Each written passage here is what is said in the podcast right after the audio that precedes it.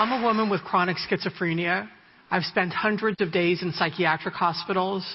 I might have ended up spending most of my life on the back ward of a hospital, but that isn't how my life turned out. In fact, I've managed to stay clear of hospitals for almost three decades, perhaps my proudest accomplishment. That's not to say that I've remained clear of all psychiatric struggles. After I graduated from the Yale Law School and got my first law job, my New Haven analyst, Dr. White, announced to me that he was going to close his practice in three months, several years before I had planned to leave New Haven. White had been enormously helpful to me, and the thought of his leaving uh, shattered me.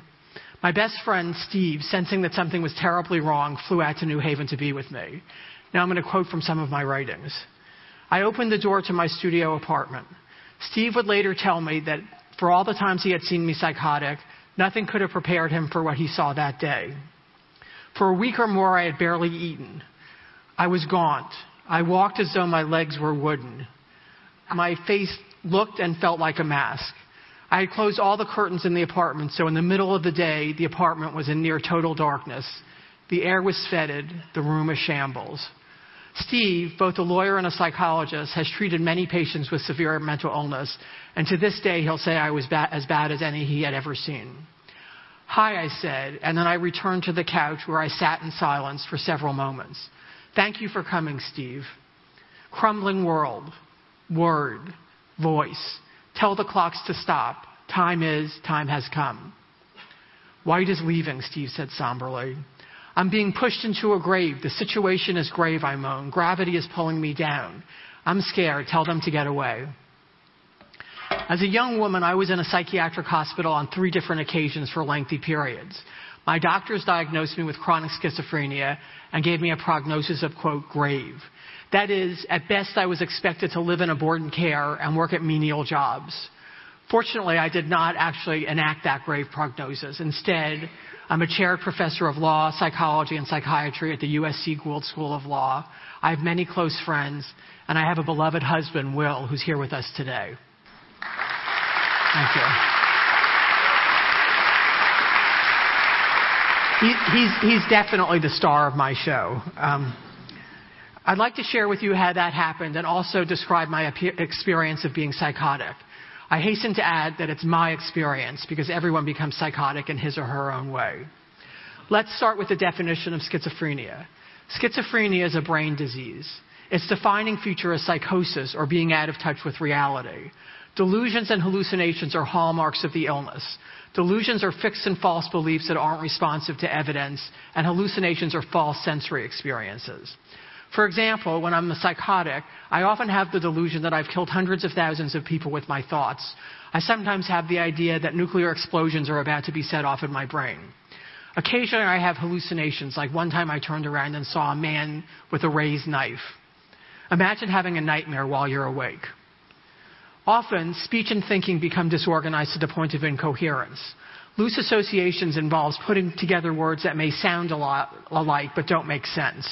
And if the words get jumbled up enough, it's called word salad. Contrary to what many people think, schizophrenia is not the same as multiple personality disorder or split personality. The schizophrenic mind is not split, but shattered. Everyone has seen a street person, unkempt, probably ill fed, standing outside of an office building, muttering to himself or shouting. This person is likely to have some form of schizophrenia. But schizophrenia presents itself across a wide array of socioeconomic status, and there are people with the illness who are full time professionals with major responsibilities. Several years ago, I decided to write down my experiences and my personal journey, and I want to share some more of that story with you today to convey the inside view. So, the following episode happened the seventh week of my first semester of my first year at Yale Law School, quoting from my writings. My two classmates, Rebel and Val, and I had made the date to, work, to meet in the law school library on Friday night to work on our memo assignment together. But we didn't get far before I was talking in ways that made no sense. Memos are visitations, I informed them. They make certain points. The point is on your head. Pat used to say that. Have you killed anyone? Rebel and Val looked at me as if they or I had been splashed in the face with cold water. What are you talking about, Elyn? Oh, you know the usual. Who's what, what's who, heaven and hell. Let's go out on the roof. It's a flat surface. It's safe. Rebel and Val followed and they asked what had gotten into me. This is the real me, I announced, waving my arms above my head. And then, late on a Friday night, on the roof of the Yale Law School, I began to sing, and not quietly either. Come to the Florida sunshine bush. Do you want to dance? Are you on drugs? One asked. Are you high? High? Me? No way. No drugs. Come to the Florida sunshine bush where there are lemons, where they make demons. You're frightening me, one of them said, and Rebel and Val headed back into the library. I shrugged and followed them. Back inside, I asked my classmates if they were having the same experience of words jumping around our cases as I was. I think someone's infiltrated my copies of the cases I've said. We've got a case to joint. I don't believe in joints, but they do hold your body together. It's an example of loose associations. Eventually, I made my way back to my dorm room.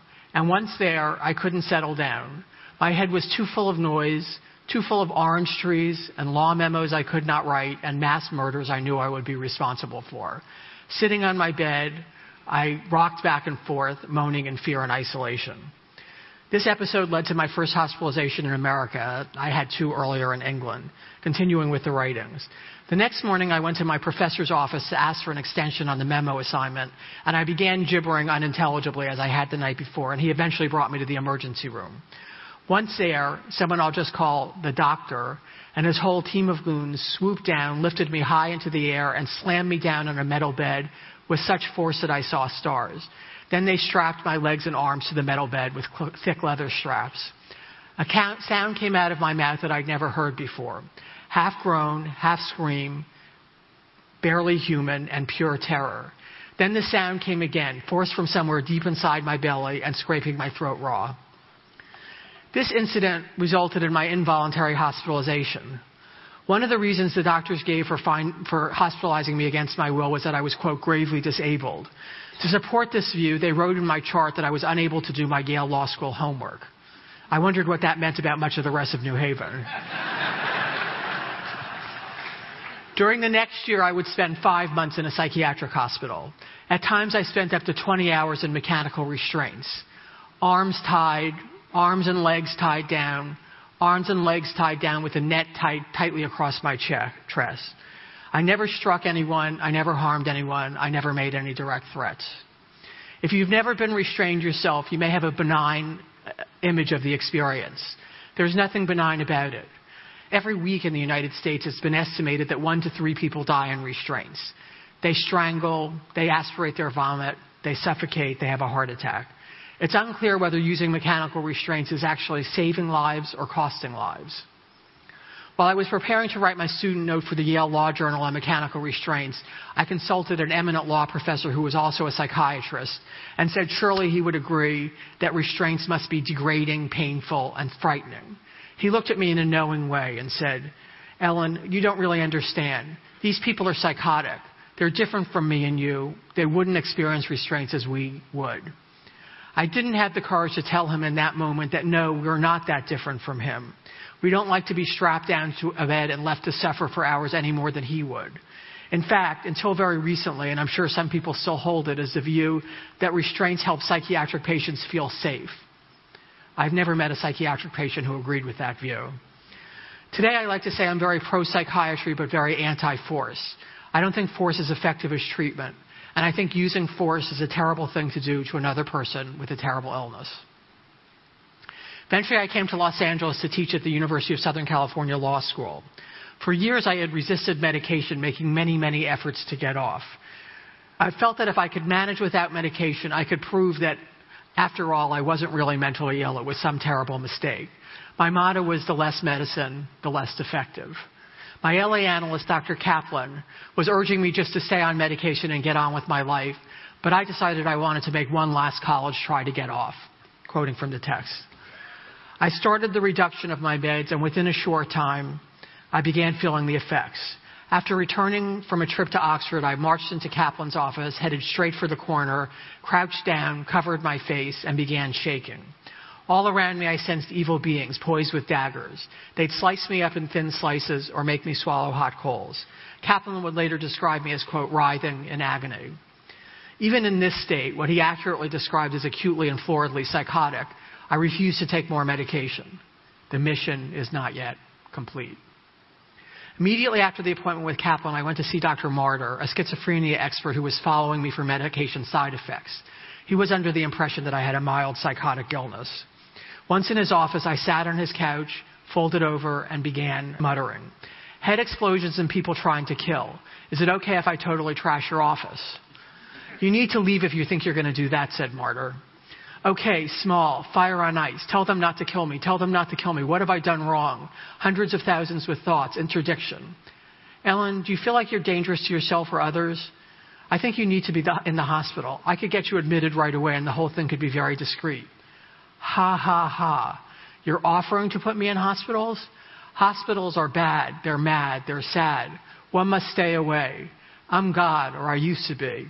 At that point in the text where I said, I'm God or I used to be, my husband made a marginal note. He said, Did you quit or were you fired?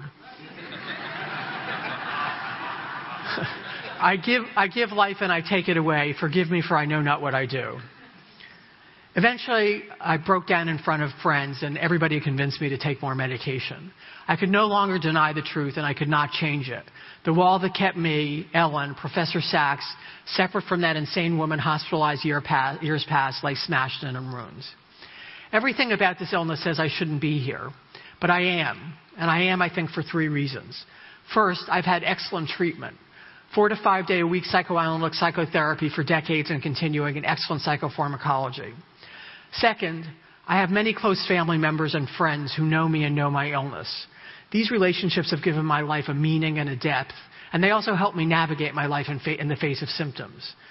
Third, I work at an enormously supportive workplace at USC Law School.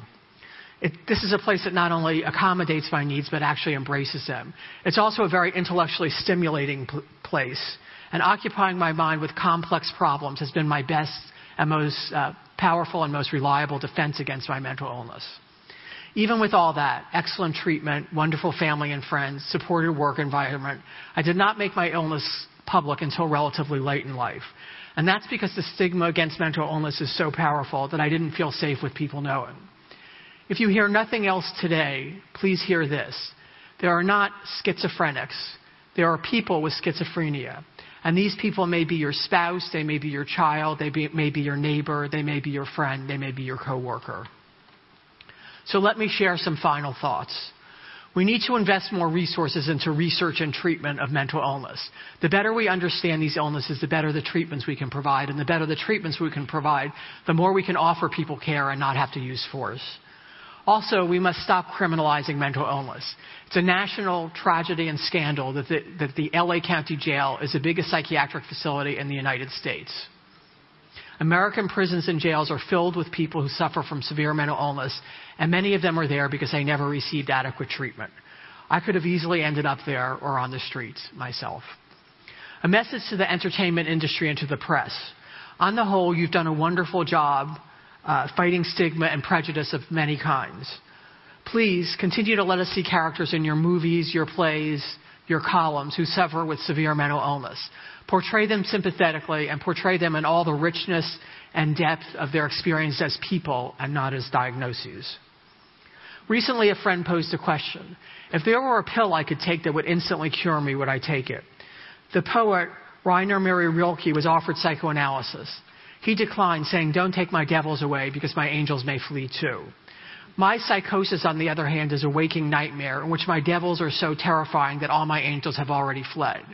So would I take the, medica- the pill in an instant? That said, I don't wish to be seen as regretting the life I could have had if I'd not been mentally ill, nor am I asking anyone for their pity. What I rather wish to say is that the humanity we all share is more important than the mental illness we may not. What those of us who suffer with mental illness want is what everybody wants.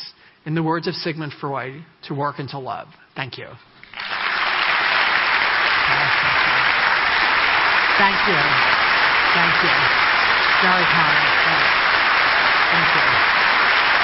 Thank you. Thank you.